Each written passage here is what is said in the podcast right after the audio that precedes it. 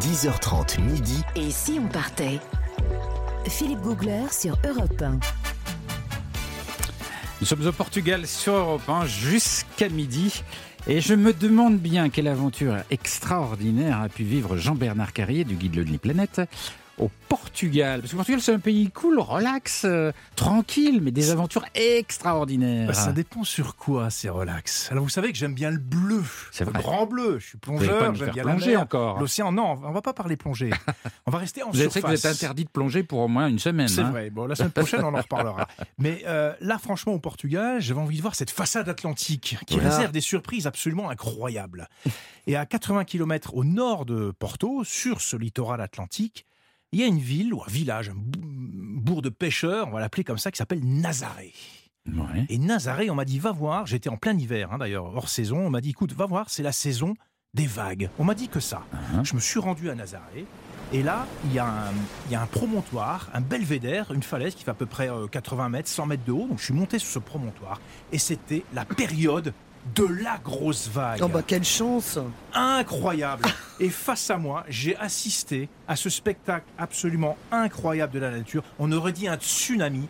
C'est la grosse vague de Nazaré. Et elle faisait, ce jour-là, on l'a évalué à peu près une vingtaine de mètres. Et 20 mètres 20 mètres. Sachant qu'elle est montée. Mais c'est un immeuble. C'est un immeuble qui fait à peu près 6 à 8 étages. Sachant qu'elle monte certains jours en hiver jusqu'à, tenez-vous bien Philippe, 30 mètres de Non, haut. c'est la vague la plus puissante du monde. Non. Mais c'est incroyable. Au Portugal Et c'est au Portugal, à Nazaré. Et on n'est pas loin de cette vague. C'est ça qui est incroyable parce qu'il y a des grosses vagues dans l'océan Pacifique, par exemple, à Mm. Tahiti, la vague de Taupo, que je connais bien.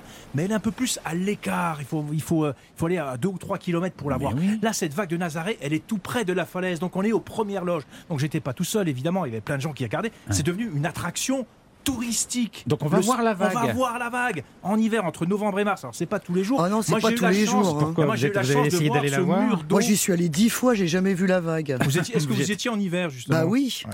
Et franchement, c'est, c'est- vous avez eu un- une chance géniale. Bah, je peux hein. vous dire que Ah ça ouais. prend aux tripes. wow. C'est- J'étais complètement hypnotisé devant ce spectacle. On a l'impression, j'avais l'impression qu'il y avait un mur liquide Ah ouais. qui s'avançait vers moi et qui allait m'engloutir. Mais c'est pas dangereux Mais non, c'est pas, c'est pas dangereux quand on reste, quand Elle on s- reste sur le sur le promontoire. C'est pour surfer, Alors, hein, ce qui est faut- quand c'est même, pour surfer. on va- on va y venir parce que je vous dis, c'est c'est quand même incroyable. Et alors, ce qui m'a aussi euh, complètement, mais presque tétanisé, c'est qu'à un moment donné, donc la vague se lève, elle creuse, donc Ouais. 20 mètres ce jour-là, et à un moment donné, il faut bien qu'elle se casse, Oui. elle s'écrase, elle s'écrase sur quoi s'éclate dans un vacarme absolument assourdissant. Elle s'écrase au pied de cette falaise-là. Alors là, c'est un maelstrom d'écume blanche, de mousse, ça gicle partout.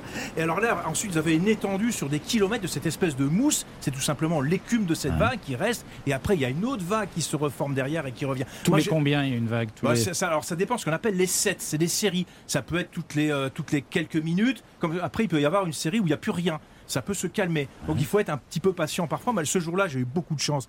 Alors cette puissance de la nature, c'est franchement euh, euh, phénoménal. Je vais quand même vous donner l'explication parce que pourquoi il y a cette vague-là Ouais. et ce phénomène unique au monde, on peut le dire. C'est unique au monde. C'est que tout simplement, euh, un petit peu plus au large, derrière la vague, il y a un canyon qui lui est profond de 5 km, un canyon qui fait 5000 mètres de profondeur. Sous l'eau, sous sous l'eau, sous ouais. l'eau, sous l'eau, un canyon sous-marin qui fait 170 km de long. Et en fait, il concentre l'énergie de la houle de l'Atlantique, donc ça fait un effet d'entonnoir qui Ah. provoque Ah, cette ouais. houle absolument incroyable et la formation de cette vague qui, je vous le dis, à certains moments peut atteindre 30 mètres de haut. Et qu'est-ce qui se passe ce jour ce jour-là où j'y étais à 20 mètres? Il y avait les fameux grands surfeurs, les Ah surfeurs oui, de bah oui. grosses vagues. C'est une catégorie à part, c'est l'élite du surf ils viennent de mondial. loin pour ils, faire viennent, Ah ils oui. viennent du monde entier. Il y a les McNamara, il y a, il y a les Brésiliens qui viennent, il y a l'Allemand euh, Sébastien Steiner qui lui a le record 26 mètres. Qui, alors ce jour-là, il n'était pas là, mais 20 mètres. Mais je peux vous assurer, vous les, alors je les ai vus, ces, ces types, je me dis, mais j'avais peur pour eux. Ils étaient au sommet de la vague, alors ils se font tracter par un jet ski à pleine puissance pour que le jet ski les emmène au sommet, sur la lèvre de la vague.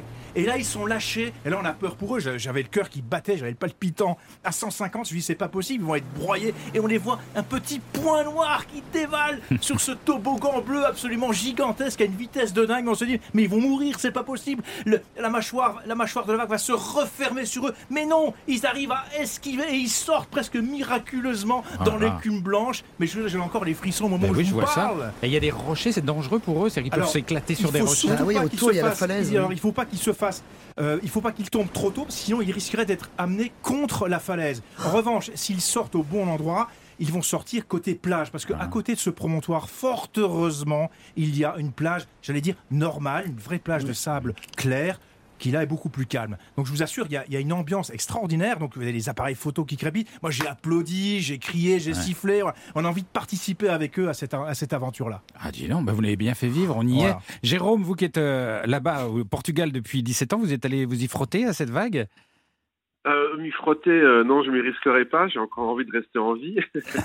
et, je, et je laisse ça à mes amis euh, surfeurs euh, professionnels, comme vous venez de, de, de, de bien les- l'expliquer. Mais oui, ben, tous les ans, en fin de compte, c'est un, c'est devenu un rituel. euh, euh, parce que quand je suis arrivé ici, il y a, ouais, il y a presque 17 ans, en gros, il y avait euh, peut-être une cinquantaine de personnes qui se rendaient assez régulièrement. euh, pour aller observer les vagues et surtout voir les surfeurs le jour de, de- le jour de tempête et le jour de grandes vagues. Et aujourd'hui, c'est devenu un, un, un phénomène mondial, j'allais dire, parce qu'à chaque fois, vous avez entre 3 ou 4 000 personnes Ah oui qui viennent de toute l'Europe, du monde entier, pour voir la saison des vagues, pour voir ces vagues extraordinaires qui sont la- la- les, les plus grandes vagues du monde. Et, et vous avez des surfeurs de, de tous les pays. Moi, je suis devenu très très copain avec euh, avec Marcelo Luna, qui est un surfeur brésilien, un jeune qui a une histoire extraordinaire issu des favelas et dont le rêve c'était de surfer à Nazaré.